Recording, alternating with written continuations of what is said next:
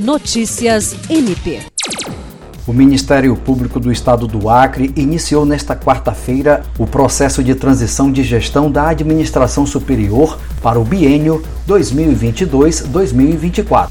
Na ocasião, a Procuradora-Geral de Justiça Cátia Rejane de Araújo Rodrigues apresentou ao novo Procurador-Geral de Justiça, Danilo Lovisar e sua equipe, um balanço das ações realizadas nos últimos dois biênios.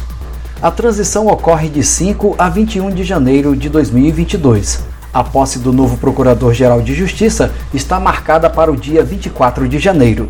Kátia Rejane destacou que o processo de transição já está acontecendo de forma muito tranquila e que a mesma está feliz por ter dado a sua contribuição ao Ministério Público e principalmente à sociedade, que é a clientela prioritária do MPS. O novo Procurador-Geral de Justiça agradeceu a PGJ e toda a sua equipe pela apresentação e destacou que a partir de agora haverá uma nova gestão onde será dada continuidade a algumas ações que foram praticadas pela doutora Kátia Rejane e, obviamente, o novo Procurador-Geral de Justiça irá imprimir a sua atuação pessoal em relação a outras questões que também considera importantes no que tange à atuação do Ministério Público Estadual. Jean Oliveira, para a Agência de Notícias do Ministério Público do Estado do Acre.